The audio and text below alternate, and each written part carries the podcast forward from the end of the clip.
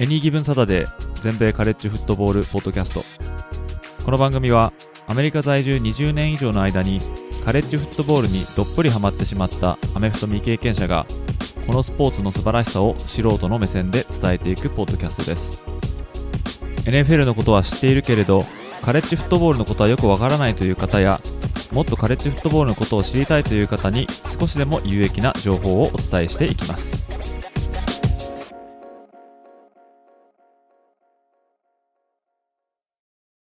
皆様ご機嫌いかがでしょうか？こちらは全米カレッジフットボールファンサイトを運営しております。エニーギブンサタデーです。このポッドキャスト収録時は6月の第2週目なんですがこの週はですねカナダにおいて史上稀に見る規模の山火事が起きて、その余波として火事で起こった煙が風に乗ってアメリカにもやってくるという出来事がありました。私が住んでいる北東部は特にその影響が強くて、空が見渡す限りオレンジ色になるということになりまして、しかも空気も煙臭くて、まあ、息苦しいというですね、まあ、地球最後の日かっていうぐらいの異様な雰囲気に包まれていました。で、その時はですね、外の活動を自粛するようなお達しも出ていたんですけども、まあ、カレッジフットボール界は現在、コンディショニングやリフティングなどのトレーニングを行っておりまして、で、このエリアにある大学、まあ、例えばボストンカレッジとか、シラキュース、コネチカット、ラトガース、まあ、その他の大学のトレーニングに、まあ、影響が出ていないかなっていうことでちょっと心配だったんですけども、まあ、近年はパンデミックというですね、予想だにしなかった出来事で、カレッジフットボールを含め、様々な活動が制限されるなんていうことを経験しましたけれども、まあ、自分たちでどうにもできないという状況というのは、まあ、ちょっと怖いなと思わされた一週間でした。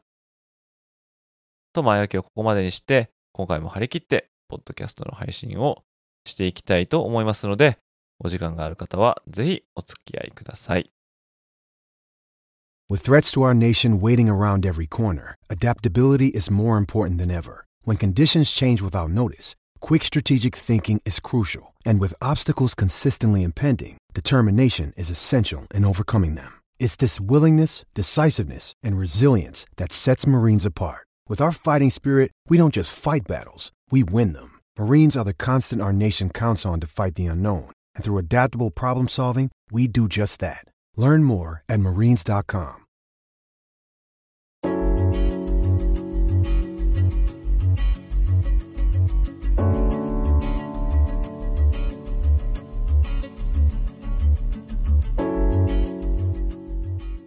えー、まずはですね、先日ですね、2024年度クラスのカレッジフットボールの Hall of Fame、えー、これ殿堂入りですかね、えー、こちらの候補の人物が、えー、たくさん発表されました。で、カレッジフットボールをプレイした選手にとってはですね、このカレッジフットボールの Hall of Fame に入るっていうことは、まあ、栄誉中の栄誉と、まあ、こう言えると思うんですよね。で、1869年にラトガース大学とプリンストン大学が史上初めてフットボールの試合を行ってから、まあ、これまで150年以上経ってるんですが、これまで延べ562万人がカレッジフットボールをプレイしたとされているんですね。で、そんなにですね、えー、たくさんの人がこれまでプレイしてきた。まあ、その中で、現在までにこの Hall of Fame に選ばれたっていうのは、まあ、たったの1074人なんですね。で、これ、分母が562万人なんで、これ受賞率はですね、なんとたったの0.02%ということで、まあ、これに選ばれるってことはですね、えー、本当にもう栄誉中の栄誉ということで、えー、まあ、まさに選ばれた選手でしか与えられないですね、かけがえのないアワードという風になってると思うんですけども、まあ、当然ですね、 Hall of Fame になりたいって言って目指してプレーするっていう人はいないと思うんですけどもね。ってことを考えると、まあ、引退後に与えられるアワードの中では、まあ、最高級の、まあ、アワードなのかなって思いますね。で、この College Football Hall of Fame の候補、こちらに上がる資格っていうのがあるんですね。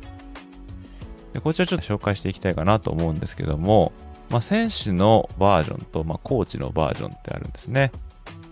で選手のバージョンは一度でもカレッジ時代にオールアメリカンに選出されたことがある。このオールアメリカンっていうのは選抜とか、まあ、オールスターみたいな感じですかね。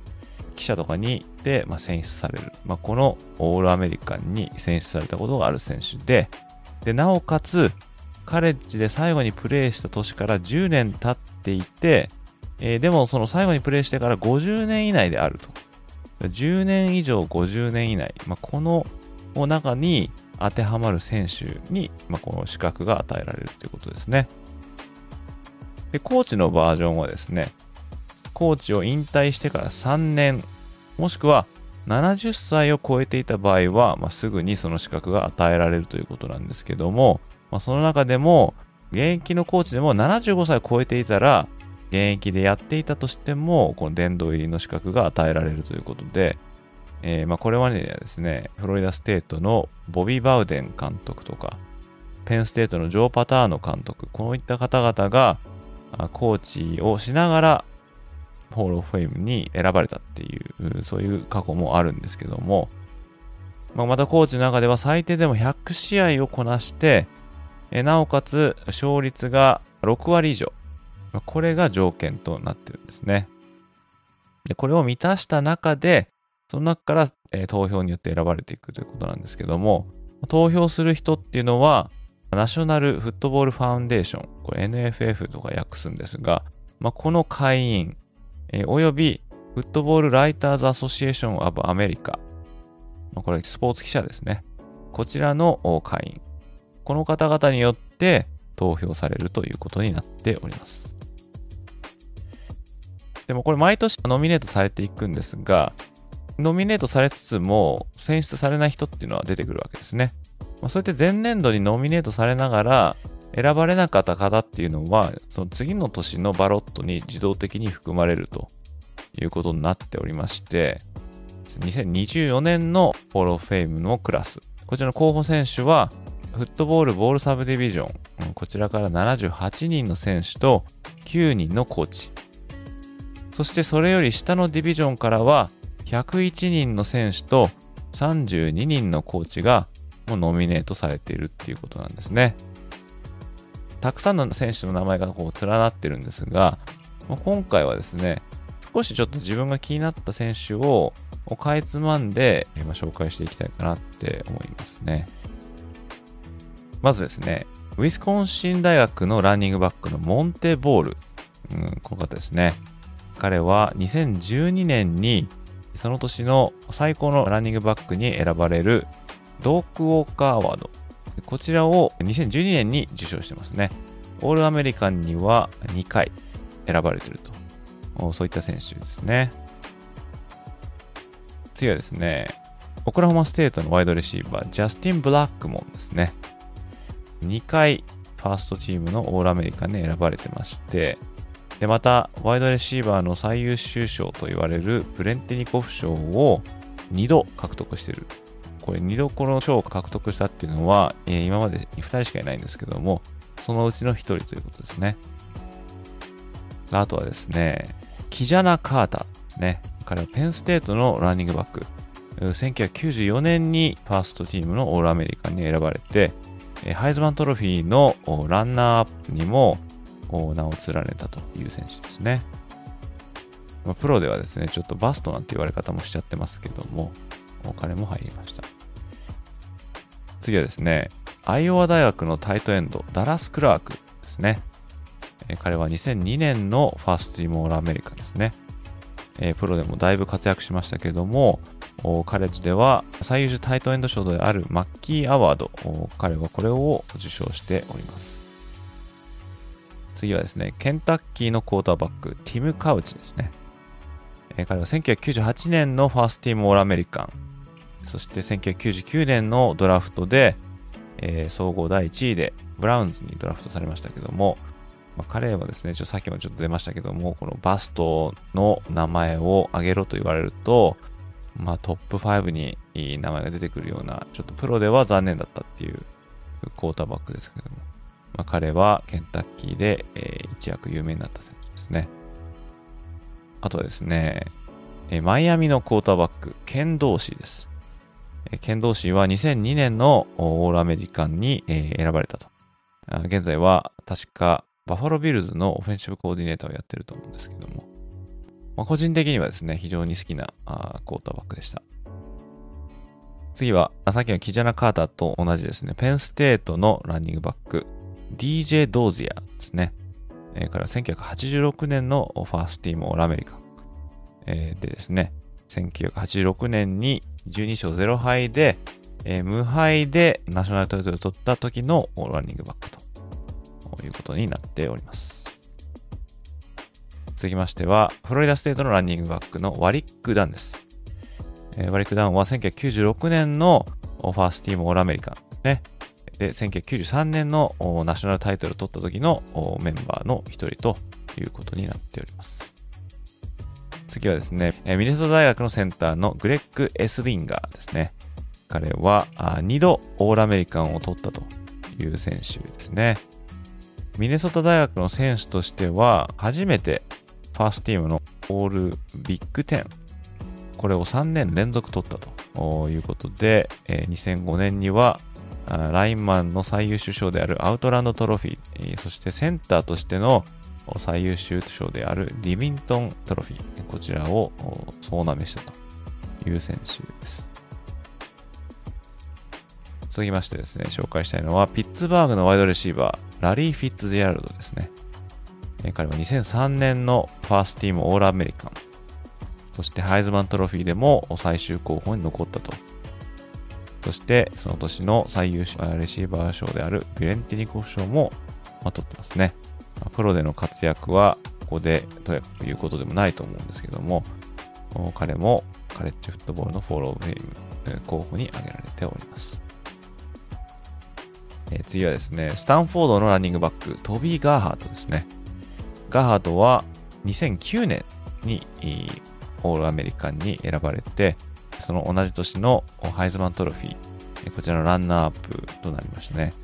えー、この時、えー、勝ったのはですね、確か、えマーク・イングラムですね。で、え、2位がトビ・ガーハート。確かですね、この投票ポイントの数が史上最小だったというはずなんです。だから28ポイントとかね、そんな感じだったと思うんですけどもね。そのトビ・ガーハートが今回候補に挙げられました。次はですね、グラハム・ハレル。こちらはですね、テキサス工科大学のクォーターバック。2008年にオールアメリカンに選ばれたという選手ですね。現在はですね、ウェストバージニア大学のオフェンシブコーディネーターを務めているはずです。次に紹介したいのは、シラキュースのワイドレシーバー兼キックリターナーのマーヴィン・ハリソンですね。マーヴィン・ハリソンは1995年のオールアメリカンですね。えー、まあ、プロではコルツで活躍したと思うんですけども、また彼の息子であるですね、マーヴィン・ハリソン・ジュニア。彼は現在、オハイオステートのワイドレシーバーとして、えー、まあ、来たる2023年のワイドレシーバーの選手としては、おそらくナンバーワンと呼ばれている選手ですね。そのお父さんですね。えー、次紹介したいのは、オクラホマ大学のクォーターバック、ジョシュ・ハイペル。ねえー、彼は2000年のオールアメリカンで、2001年にナショナルタイトルを取った時の先発クォーターバックですね。で彼は現在ですね、テネシー大学の監督を務めております。次はですね、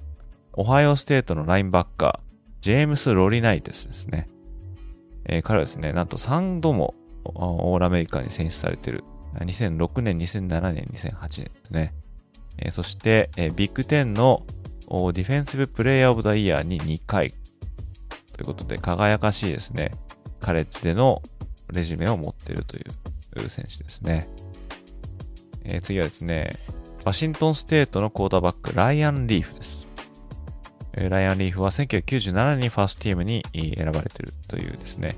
選手で、えー、同じ年のハイズマントロフィーレースでは第3位につけたという選手ですが、まあ、プロではですね、えー、まあ、おそらく、まあ、バストの話もこれまでもしましたけども、まあ、3本の指に入るバストじゃないかなっていう選手ですけども、まあ、カレッジでの偉業は、ま、色あせることはないかなっていう、そういう感じですね。あとはですね、え、カリフォルニア大学のランニングバック、マーション・リンチです。マーシャル・リンチは2006年のAll-American に選出されたという選手ですけどもね、まあ、プロでの活躍並びにこういろんなネタを提供してくれるっていうとここではですね、まあ、まあ他に言うことでもないのかもしれないんですけども、まあ、彼も Hall of Fame の候補に挙げられております。えー、続きまして、えー、ケレン・モアですね。彼はボイジーステートのクォーターバックですね。2010年の first team All-American になっておりまして、この頃のボイジーステートって言ったらですね、まあ、BCS バスターとか言ってですね、まあ、強いチームを結構やっつけるという感じで名を馳せたチームですけども、まあ、ケレン・モアは2019年から2022年までダラスカウボーイズのオフェンシブコーディネーターを務めていて、現在はロサンゼルス・チャージャーズで、えー、同じくオフェンシブコーディネーターを務めているといった選手ですね。えー、続きましてご紹介したいのはですね、マイケル・オーですね。え、彼はミシシッピ大学のオフェンシブライマンですね。え、2008年の first team All-American。まあ、彼に関してはですね、今回この後ちょっと話そうと思うんで、多言は避けようかなと思うんですけども、まあ、彼も Hall of Fame の候補に選ばれたということですね。え、次はですね、ノースカロライナのディフェンシブエンドのジュリアス・ペッパーズですね。彼は2001年のファーストティームオールアメリカンですね。で、同じ年にベドナリックとロンバルディアワードを、まあ、取ったということで、プロではパンサーズとベアーズですね。で、えー、プレイしたという選手ですね。えー、続きまして紹介したいのは、ペンステートのラインバッカー、ポール・ポズリズニーですね。彼は2005年と2006年にファーストチームのオールアメリカンに選ばれて、またですね、ベトナリクアワードも2回取ってると。2005年にはバットカスアワードも取ったということで、当時のラインバッカーとしては、まあ、最強の名を欲しいままにしたという、そういったラインバッカーですね。えー、続きまして紹介したいのは、インディアナ大学のクォーターバック、アントワン・ランダルエルですね。えー、2001年のファーストティームオールアメリカンですね。まあ、プロとしてはですね、当時はですね、なかなかそんないなかったんですが、まあ今で言うですね、ハイブリッドの走れるクォーターバックということで名を馳せまして、プロではですね、ピッツバーグに行った後に、ワイドレシーバーにコンバートされてましたけども、私もですね、当時の彼の姿を知るものとして非常に好きな選手のうちの一人ですね。次はですね、カリフォルニア大学のラインバッカー、ロン・リベラですね。彼は1983年のファースティームオールアメリカンですけども、同じ年にロンバルディアワードのファイナリストに選ばれたとということですけども、まあ、皆さんご存知だと思いますが、ロン・リベラーさんは現在ですね、ワシントンコマンダーズのヘッドコーチを務めておりますね。で、あとはですね、こちら行きましょうか。リチャード・シーモアですね。彼はジョージア大学のディフェンシブタックル、2000年のファーストティームオールアメリカンに選ばれたという選手ですね。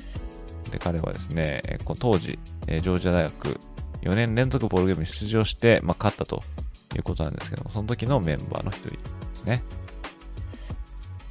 えー、次はユタ大学のクォーターバック、アレックス・スミスですね。えー、アレックス・スミスは2004年のファーストチームオールアメリカンですね。まあ、ユタ大学にいた時は、その後、フロリダ大学とオハイオステートで指揮を執ったアーバン・マイヤー監督、まあ、彼の指導のもとで、アレックス・スミスは名を馳せまして、えで2005年の NFL のドラフトでは、総合1位でサンフランシスコ 49ers にドラフトされたということになっておりますね。あとはですね、アリゾナステートのディフェンシブエンド、テレル・サグスですね。彼は2002年の first team All-American、Nagurski Award と Lombardi Award も取ったという選手ですね。であとはですね、バージニアテックのクォーターバック、マイケル・ビックです。マイケル・ビックは1999年に first team All-American になって、またその時、バージニアテックが所属していたビッグイーストのオフェンシブプレイヤーオブザイヤーにも輝いているということですけども、まあ、彼は1999年のチームの1年生だったんですけども、この年の先発 QB として、バージニアテックをナショナルタイトルゲームにまで、牽引して、そこでは残念ながらフロリダステートに敗れてしまったんですけども、まあその時のセンセーショナルな感じはですね、まあ、私も今でも覚えてますけども、まあ、プロに入ってからも、まあ、かなりね、あの活躍して、それこそ絶頂期にはタイガー・ウッズとかマイケル・ジョーダンとか、まあ、そういった彼らに並ぶぐらいのこうナイキの顔になってましたよね。えー、ただ、まあ、ご存知の方もいると思うんですけども、まあ、刀剣事件を起こしまして、それで、まあ、威厳はちょっとこう地に落ちてしまったっていう、えー、まあ、こともありましたけども、あまあ、その後は、まあ、イーグルスに移籍して、まあ、ある程度の輝きを取り戻せたのかなと、そういったあ、まあ、一世を風靡した選手の一人ですよね。あとはですね、まあ、そのマイケル・ビックとナショナルタイトルで対決したフロリダステートのワイドレシーバーだったピーター・ワリックですね。彼は2年連続オールアメリカンに選ばれた1998年と1999年ですね。そしてこのバージニアテックと戦ったシュガーボールでは MVP を獲得したという選手ですね。まあ、当時を知る人物としてはですね、まあ、かなりセンセーショナルなワイドレシーバーだったと、そういうふうに記憶しております。まあ、以上が FBS の選手になりますね。コーチで言うとですね、マイアミ大学、そしてテキサス・サンアントニオを指揮したラリー・コーカー監督ですね。ラリー・コーカ監督は2002年に national title をマイアミ大学で取っております。次はですね、シンシナティ大学、そしてミシガンステートを指揮したマーク・ダントニオ監督ですね。特にミシガンステートでの活躍は記憶に新しいんですけども、2016年にミシガンステートをカレッジフットプレーオフに進出させたという監督ですね。えー、そしてですね、あとはですね、ネブラスカ大学、そしてオハイオ大学を指揮したフランク・ソーリッチ監督ですね。まあ、ネブラスカで、えー、プレーした選手ということで、まあ、生まれも育ちもネブラスカみたいな監督さんなんですけども、2002年度シーズンにネブラスカ大を解雇になってしまって、でもその後でオハイオ大学に移って、15年間、指揮したという監督さんですね。私はこの彼がいた時のネブラスカが非常に好きで、えー、まだですね、I フォーメーションからのトリプルオプションとかをガンガンこう押してくるような、あのそういった戦術を使ってた監督さんで、それはオハイオに移ってからもほぼ変わらず続いてたっていうね、そういう監督さんですね。そして最後にご紹介したいのは、ミシシッピ大学とアーバン大学、そしてテキサステク、さらにはシンシナティで監督を務めたトミー・タバビル監督ですね。2004年にですね、アーバン大学を13勝0敗というパーフェクトシーズンでで終えて、ナショナルコーチオブザイヤーを獲得したという監督さんですね。現在はですね、コーチ職から足を洗って、政界の方に進出しております。その他にもですね、FBS の下の方でノミネートされた方々は100人以上いるんですけども、まあ、今回はここでは割愛させていただきたいと思います。まあ、ちなみにですね、この今回2024年度クラスのホーロフェイム、これ誰がなるのかっていうことですけども、まあ、投票のデッドラインは今月の6月末ということで、え発表されるのは2024年の年明けということになっています。こちらはですね、え発表された時にまたご紹介したいかなと思っております。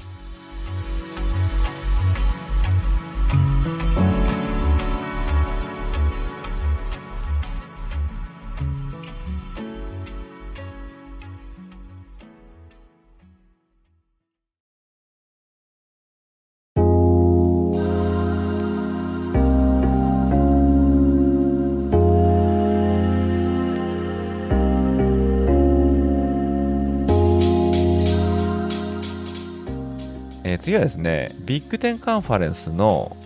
新しいスケジュールのこの仕組み、こちらの方をちょっとお話ししたいかなと思いますね。まあ、こちらの方はですね、背景としてはですね、パック12のサザンカリフォルニア大学と UCLA が2024年からビッグ10に参入してくるということで、えこちらカンファレンスはですね、16チームになるとということで、まだ非常に大所帯になるんですね。でそれを受けてビッグ10はですね、現在ある地区制度をこれ廃止することになったんですね。でこの地区制度自体はですね、2011年に導入されて、まあ、当時は2地区制度で1つをレジェンド地区、そして、え、もう1個をリーダー地区なんてですね、ちょっと分かりづらい名前で、まあ、区分けしていたんですけども、2014年からは現在の東地区と西地区、こちらの方に改名して、え、またその地区に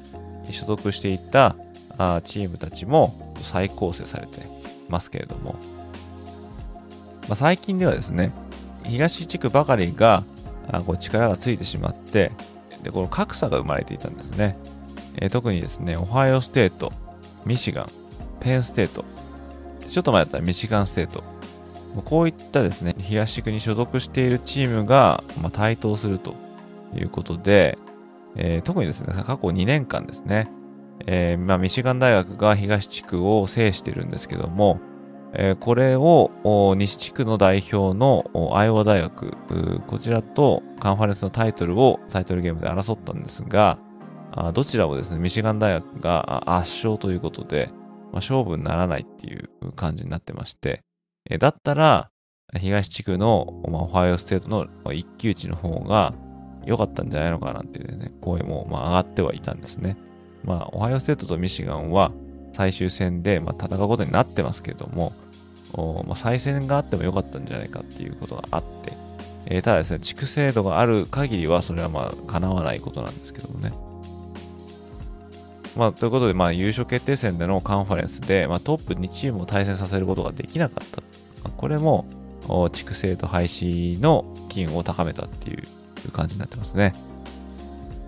で、そんな中ですね、2024年と2025年のスケジュールが先日、まあ、リリースされましたね。今言ったようにですね、地区制度がなくなることで、マッチメイキングにですね、非常に注目が集まっていたんですけども、また、新山、え、チームとなる UCLA、そして USC の対戦相手がどこになるのか、こちらにもあまあ、注目が集まっていましたね。私、今ですね、このカンファレンスの2024年、えー、リーグのこのスケジュールを見てるんですが、注目の USC と UCLA のこの対戦相手ですね、これ誰になったかっていうのを、まあ、見てみたいと思うんですが、まあ、USC はですね、えー、まあ、特にこう注目したいのはこのペンステート、アイオワ、ミシガン、ウィスコンシン、そしてライバルである UCLA、こちらの試合が決まってますし、あと UCLA はミシガン、ミネソタ、ネブラスカ、オハイオ州立大学、そして USC と。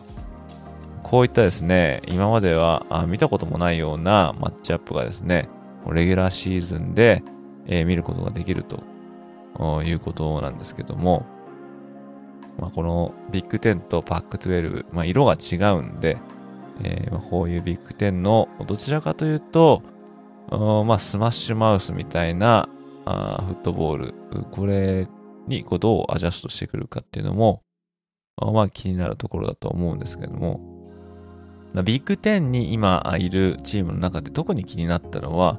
ミシガン大学の対戦相手かなって思うんですね。で、彼らのですね、対戦相手は、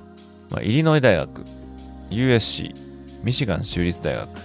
ミネソタ大学、UCLA、ウィスコンシン、そして永遠のライバルでもあるオハイオステート。まあ、こんな風になってるんですけども、まあ、特にですね、まあ、イリノイ大学は、まあ、昨年もすごい台頭しまして、ちょっと上向きなチームでもありますし、今、ミシガン州立大学は、まあ、ライバルとミネソタも、まあ、ライバルでもありますし、また堅実なチームでもあるということなんで、かなりですね、こうリーグ戦の対戦相手のレベルが高くなったというふうに言えると思うんですよね。まあ、UCLA と USC どちらも入ってるっていうのもすごいと思うんですが、まあ、こんな感じですね、各チームの、ま、2024年の地区制度廃止後の、ま、スケジュールというか対戦相手が、ま、発表されました。で、これ面白いなと思ったのはですね、えー、このビッグ10が発案した Flex Protect Plus。こういうふうに呼ばれるスケジュールの体系ですね。で、これ何かと言いますとですね、対戦相手を毎年ローテーションする中で、毎年対戦が組まれてきた恒例のライバル、これがですね、ローテーションを組むことで途切れてしまうんじゃないかっていう、まあ、危惧があって、で、これを解決するために編み出されたっていうのが、フレックスプロテクトプラストという概念なわけですね。で、これによりますとですね、えー、各チームとも最大3チームまで固定で毎年対戦する相手を指定できるということなんですね。だからロテーションを組む中で、えー、ロテーションによらず、毎年今後も対戦を確約できるチーム、この枠を最大3つまで持てるということに今なってるんですね。まあ、これは非常に画期的だなって思うんですけども、まあ、かつてですね、ビッグ10が地区制度を導入した際ですね、まあ、さっき言ったんですけど、リーダーとレジェンドっていうふうに今分けた時ですね、でこの時のこう分け方によってライバリーゲームが途絶えたっていうこともあったんで、まあ、そういうことが起きないかなっていうこう心配があったんですが、まあ、今回のこのフレックスプロテクトプラスという、えー、こちらのアイデアで、えー、どうやらですねメジャーなライバルゲームは途切れることがなくなったんですね、えー、そうになりましたそのフレックスプラスどのチームがどのチームを指定したのかっていうのをちょっとご紹介したいと思うんですけども、イリノイ大学はノースウェスタンとパデュー。でこのイリノイとノースウェスタンっていうのは、ランド・オブ・リンカントロフィーというトロフィーをかけたライバル関係にありまして、またイリノイとパデューっていうのは、パデュー・キャノン、こちらのトロフィーゲームになってるということですね。で、インディアナ大学はあパデュー大学との対戦が固定で指定されたと。こちらは同じインディアナ州にある大学同士のライバルで、オールドオーケンバケット、こういったものをかけて、え争われる宿敵関係にあります。また、アイオワ大学はミネソタ大学、ネブラスカ大学、ウィスコンシン大学、こちらの3チームを固定チームとして指名しておりますけれども、ミネソタ大学との試合は、フロイド・オブ・ローズデール、こういったトロフィー、こちらですね、豚の銅像になってるんですけども、こちらのトロフィーのをかけたライバリー。ネブラスカ大学とはヒーローズトロフィー。こちらちょっと割と新しいライバリーなんですけども、こちらのトロフィーをかけたライバリー。そして、ウィスコンシン大学とのライバリーは、ハートランドトロフィーをかけた試合ということで、アイオワ大学3つのライバルゲームをすべて確約できたということですね。でメリーランド大学の固定チームはラトガースってなってるんですけども、まこれはね、なんでこのメリーランドがラトガースなのかなっていうのはちょっとわからなかったんですが、えー、で次はですね、ミシガン大学ですね。えー、ミシガン大学の固定チームは、ミシガン州立大学。えー、こちらはボールブンヤントロフィー、えー、というものをかけて争われるミチガン州内のインステートライバリーですね。であとは、言わずと知れたオハイオ州立大学との伝統のライバリー。えー、まあ、こちらの試合はザ・ゲームなんて言われますけども、まあ、こちらの方は、なんとか毎年途切れずに開催されることが確約されたということですね。で今言ったミシガン州立大学は、あまあ、ミシガン、まあ、だけなんですけれども、あとはですね、ミネソタ大学、えー、こちらはアイオワ大学のさっきも言ったライバリーですね。あとはウィスコンシン大学とのライバリー。こちらはポール・ブンヤンズ・アックス。えー、で最も多く開催されているライバリーと言われているですね、まあ、由緒正しきライバリー、こちらもなんとか途切れることなく毎年行われることになりそうです。そして、ネブラスカ大学はアイオワ大学とのライバリーですね。さっきも紹介しましたけども、えー、であとはノースウェスタンもこれイリノイ大学。そして、オハイオ州立大学はミシガン一つですね。えー、で、パデューはイリノイとインディアナ。メリーランドはラトガース。UCLA は USC。USC は UCLA と。で、あとはですね、ウィスコンシン大学はアイオワとミネソタですね。えー、という感じで、その3つある枠を全部使っているチームもあれば、そうでもないチームもあるということなんですけども、まあ、唯一ですね、ペンシルバニア州立大学、こちらには、えー、固定ライバルがないということで、えこれはなんかちょっと不思議だなと思ったんですけどね。まあ、ペンステートはですね、ビッグ10に加入してきたときですね、まあ、オハイオステートとのライバル関係を、まあまあ、半ば無理やり作ったということがあって、でさらには同じようにミシガンステートともですね、ランドグランドトロフィーっていうのをかけて争われてきたんですけども、えー、このどちらのチームもこうペンステートのライバル、このライバル枠に入ってないっていうのは、これどういったことなのかなっていう感じはするんですが、で、一方でですね、ミシガン大学の永久固定枠にですね、ミネソタ大学が入らなかったっていうのが、まあ、これもまた非常に残念だなって思ったんですね。で、このミシガンとミネソタっていうのは、リトルブラウンジャグっていうものをかけて争われているこのライバリー。えー、初顔合わせは1892年ということで、これまで100回以上も対戦があるというですね、非常に伝統的なライバリーだったんですが、これがまどうやら年によっては途切れてしまうっていうことにまなるようですね。これはちょっとなんかセーブしてほしかったなっていう気はしますけれども。で、これ2024年と2025年の2年間において、今挙げた永久固定対戦チームの他に、2年間でホームホーム形式で対戦する相手も決まっているということですね。こちらはですね、すべて今言ったこの3つの枠の中に、まあ、入れられるということで、えー、まあ、例えばですね、オハイオステートだったら、まあ、永久固定のミシガン大学に加えて、2024年と2025年は、イリノイ大学とノースウェスタン大学とのホームホームが確定されているということなんですね。永久固定枠が3つあるアイオワ大学っていうのは常に枠が埋まっているので、これはまあ問題ないんですが、で、一方ですね、永久固定対戦チームがないというさっき紹介したペンステートは2024年と2025年はミシガン州立大学、ラトガス大学、そして USC とのホームホーム、これが組み込まれておりますね。で、この場合はですね、ペンステートの場合は2年ごとに固定対戦チームが変わっていくという寸法になっています。まあ、どちらにしてもですね、非常に面白いアイデアだなって思うんですね。この地区制度を廃止することによって、まあ、対戦相手がさらに増えていくと思うんですが、まあ、これに加えて、伝統のライバリーは途絶えさせないようにしようというこのアイデアですね。で、こ USC と UCLA の移籍っていうのは、ま、最初はですね、まあ、いかがなものかって思ってましたけども、今こう挙げたものを見る限りはですね、えー、まあ、まんざら悪いことでもなさそうかなって思うんですよね。まあ、見応えあるような試合っていうのは結構ありますし、えー、例えばミシガン USC とかミシガン UCLA なんていうのはですね、レギュラーシーズン中に見れるっていうのは、これまでではなかったことですから、まあ、そこまで悪い話ではないのかなっていう気がしないではないですよね。で特に、え、UCLA はですね、えー、この2024年にミシガン大学をホームに迎えるんですけども、まあ、彼らのホームはですね、ローズボールスタジアムなんですね。だから、あローズボウルが開催されるようなこんなお得感があるみたいなね、そういう見方もできると思うんですけども。あで一方の USC といえば、まあ、ペンステートを、まあ、ホームに迎えるということで、この USC と UCLA はどちらもロサンゼルスにキャンパスを、まあ、構えてるんですけれども、まあ、これまではですね、非常にレアだったビッグ10チームとの対戦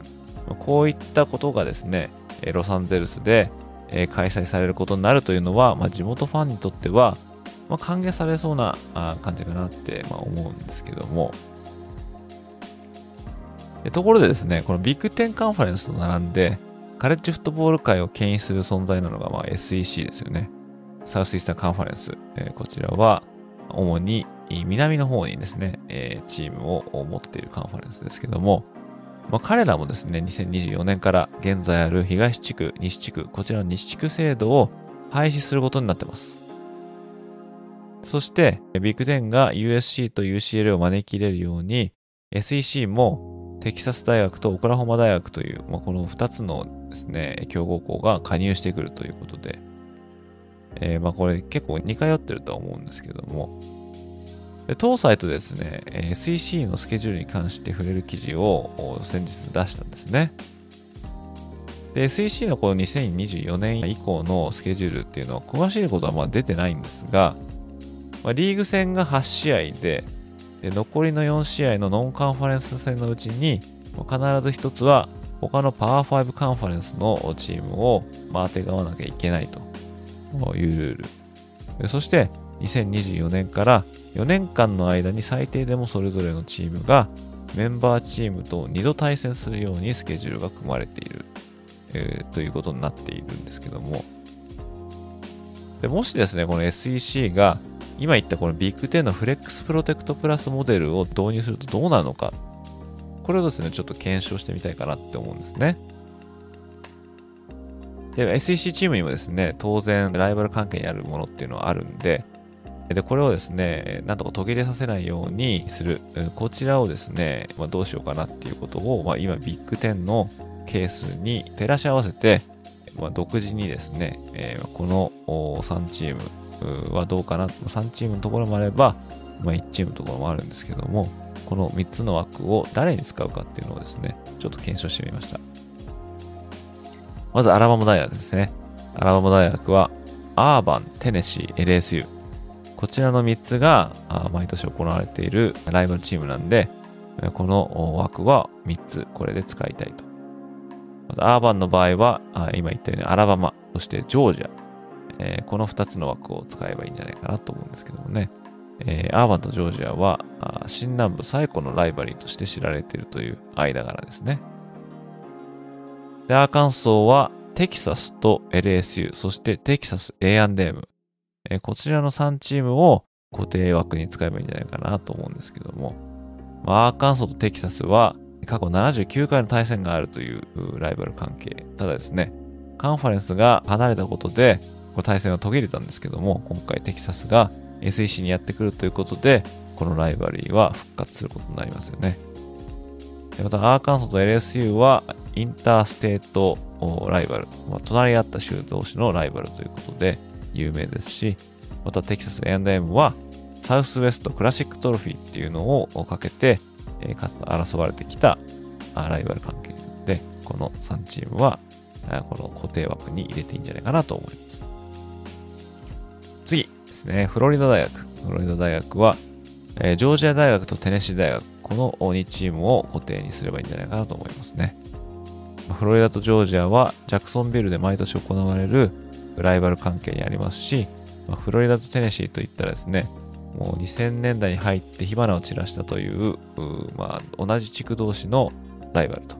いうことなんで、こちらもぜひセーブしていただきたいなと思うマッチアップですね。であと、ジョージアですね。ジョージアは先ほども紹介したアーバン大学、そして、えー、同じく先ほど紹介したフロリダ大学、えー、さらにはサウスカロライナ大学、こちらはですね、インターステートライバリーですね。隣り合った州同士の対決ということで、これまで75回の対戦があるということなんで、こちらもですね、ぜひぜひいいセーブしていただきたいと思いますね。次はですね、ケンタッキー大学ですね。ケンタッキー大学は枠は1つ、えー、バンダービルト大学ですね。こちらも同じく interstate rivalry。95回の対戦がここまで、えー、あるといった間柄ですね。えー、次はルイジアナ州立大学です。ルイジアナ州立大学は、アラバマ大学、アーカンソー大学、そしてテキサス A&M 大学。こちらの3チームの枠。ミシシッピ大学は、ミシシッピ州立大学とのライバル関係。こちらはインステートライバル。ミシシッピ州内の対決ということで、こちらの対決は特にエッグボールって呼ばれてますけども。で、一方のこのミシシッピ州立大学は、今挙げたミシシッピ大学に加えて、LSU がいいかなと思いますね。で、ミズーリ大学。ミズーリ大学のライバルチームはオクラホマですね。で、もともとミズーリとオクラホマっていうのは同じカンファレンスに所属していたんですけども、まあ、ミズーリが SEC に移ったことで、この2つの rivalry 関係は途絶えていたんですが、まあ、今回オクラホマ大学が SEC に入ってくるということで、このライバル関係も復活するとということになっておりますね。で、あとはオクラホマ大学。これは今言ったミズーリ大学と加えて、まあ、テキサス大学との伝統のレッドリバーショーダウンとか、まあ、レッドリバーシュートアウトとか昔言ってましたけども、この全米を代表するライバル、関係、こちらもぜひぜひ維持してほしいものですよね。で、次はサウスカロライナ。サウスカロライナはさっきもジョージアとのところで言いましたけど、これジョージア大学。こちらの一つ。テネシー大学はアラバマ大学との Third Saturday in October。これは10月第3週目の土曜日。これ毎年そこに行われるんで、まあ、こんな言い方されてるんですが、あとは同じテネシー州にあるバンダビルト大学。そして、フロリダ大学との伝統の一戦。こちらの3つですね。そして新加入テキサス大学は、さっきも言ったオクラホマ大学と、さらにテキサス州内の伝統の一戦でもあるテキサス A&M 大学、そしてアーカンソーとのインターステートライバル。で、このテキサスとテキサス A&M 大学のこのライバリーっていうのも、また全米でも非常に有名なライバリーだったんですが、テキサス A&M 大学が SEC に来たことで、このライバル関係は、まあ、一時中止になってまして。しかしながらですね、このテキサスが SEC に来ることで、くしくも復活することになったという非常に楽しみなマッチアップですね。あとはですね、テキサス A&M 大学のライバルはテキサス、アーカンソー、LSU。そして最後にバンダービルト大学。こちらは同じテネシー内のテネシー。そしてお隣さんのケンタッキー。ということで、まあ、こんな感じでですね、まあ、永久固定枠を、まあ、作れるんじゃないかなと、まあ、勝手にちょっと考えてみましたけども、まあ、SEC もですね、まあ、テキサスとオクラホマの加入で、ビッグマッチがさらに増えそうな予感がしますけども、えー、まあ、彼らの、ね、加入にも、まあ、いろいろ賛否はあったんですね。まあ、しかしながら、今ご紹介してきたように、まあ、オクラホマ、ミズーリとか、テキサス、アーカンソー、あとテキサス、テキサス A&M、こういった伝統のライバリーが復活してくれたのは、まあ、大変喜ばしいかなって、まあ、思いますけれども、まあ、こういうの見てるとですね、2023年、まあ、始まってないんですが、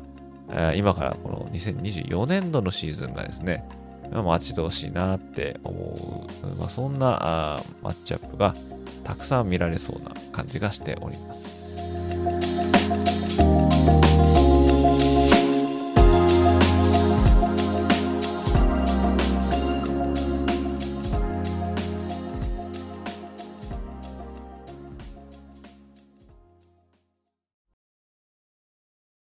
さて、ここからはエンディングとなりますが、その前に前回のポッドキャストで出題したクイズの答え合わせをしたいと思います。どんなクイズだったかというと、ミシシッピ大学出身のオフェンシブタックル、マイケル・オーを題材とした映画で、サンドラ・ブロックが主演したザ・ブラインドサイド、幸せの隠れ場所。こちらに実際に映画出演を果たしたカレッジフットボールの監督が、まあ、何人かいましたが、その中でサウスカロライナ大学の監督として実際に登場したカレッジフットボール界を代表する監督は誰だったでしょうかというのがクイズの内容でした。そしてその答えはルー・ホルツ監督でした。1950年代にオハイオ州にあるケント州立大学でラインバッカーとしてプレーしたホルツ監督。彼は卒業後ほどなくしてコーチングの道に進むと、1960年代にウィリアムマリー、コネチカット、サウスカロライナ、オハイオ州立大学でアシスタントコーチを務めて、そして1969年には自身初となる監督職をウィリアムマリーから拝命されます。その後、ノースカロライナ州立大学でも監督を務めると、1976年には1年だけニューヨークジェッツでも監督としてプロデビューを果たしますが、プロは自分の性には合っていないとして、シーズン終了前に辞任をしてしまいます。その後はカレッジに再び戻って、アーカンソー大学に1977年にやってくると、1979年には10勝2敗で所属していたサウスウェストカンファレンスで優勝。その後、1984年から2年間のミネスト大学での監督を務めた後に、1986年に名門ノートルダム大学の扉を叩きます。そして、現在までノートルダム大としては最後のナショナルタイトルチームである1988年のチームを含む11シーズンをノートルダム大学のヘッドコーチとして率いて1996年に惜しまれながら引退したということなんですが、しかしながら1999年には現場に復帰してその復帰先に選んだっていうのがサウスカロライナ大学でした。サウスカロライナ大学は1990年代に入ってスランプに陥ってまして1998年には1勝10敗と散々な状況に陥ってましてその状況を打開すべく、まあ、生きるレジェンドでもあったホルツ監督に白羽の矢が立ったんですね。そのホルツ監督のサウスカロライナ大学での初年度は、なんと0勝11敗というですね、全敗という手痛い船出となりますが、その翌年には8勝4敗と大きく勝ち越して、でさらにその翌年の2001年には9勝3敗として、全米ランキングも13位につけるなど、衝撃的なメイクオーバーを果たしました。そして2004年度シーズンには引退を表明して、自らの後継者には元フロリダ大学のヘッドコーチのスティーブ・スパリア氏を直々に指名、えー、そしてホルツ氏は ESPN にてカレッジフットボールの解説者に転向しました。また、ホルツ氏は2009年に東京ドームで行われたノートルダムジャパンボールにノートルダム大学の出身選手がなるチームの監督として来日しており、日本代表をこの時19対3で下してもいます。現在は解説者というポジションからも引退して、まあ、余生を過ごしているようですけれども、まあ、オールドスクールという俗に言う昔かたぎの、まあ、数少ない存命コーチであると言えそうです。ところで、このコルツ監督が指揮を執ったノートルダム大学は、カレッジフットボール界の中では歴史、ブランド力、これまでの戦績を考えると、まさに唯一無二のチームだと言えると思います。創部が1887年ということで、カレッジフットボール創世期からその名を馳せた大学ですが、これまで全米制覇を11回、ハイズマントロフィー受賞者は7人、それ以外にも数々の名選手が生まれており、またポップカルチャーではカレッジフットボールの超有名な映画であるルディの話の舞台ともなり、さらには彼らのファイトソングは誰が聴いてもすぐにノートルダム大のものだとわかるなど、カレッジフットボール界では超特別な存在とも言えます。そのノートルダム大学には様々な伝統や名所がありますが、最も有名なものの一つに、キャンパス内にある図書館があります。セオドア・ハスボー・ライブラリーと呼ばれるこの建物の外側の側面には大きな壁画が施されており、ザ・ワード・オブ・ライフと呼ばれるこの壁画にはイエス・キリストが両手を空へ掲げている、ま、非常に大きな壁画になっております。そしてこの壁画はノートルダム大学のフットボールスタジアムであるノートルダムスタジアムから見ることができるのですが、ちょうどフィールドからだとゴールポストの背景に両手を掲げたキリストの壁画が見えるということで有名です。と、ここで突然ですがクイズです。このキリストの壁画ですが、その両手を空に向けて掲げているポーズが、ちょうどフットボールでタッチダウンを決めた時に、レフリーがその合図として両手を上げるポーズに似ているため、この壁画はある愛称で現在まで親しまれています。この壁画は一体何という愛称で呼ばれているでしょうか？というのが今回のクイズです。これをネットで調べずに分かった方はかなりのカレッジフットボールマニアなのではないでしょうか？皆さんぜひ考えてみてください。ということで今回のエピソードはここまでとなります。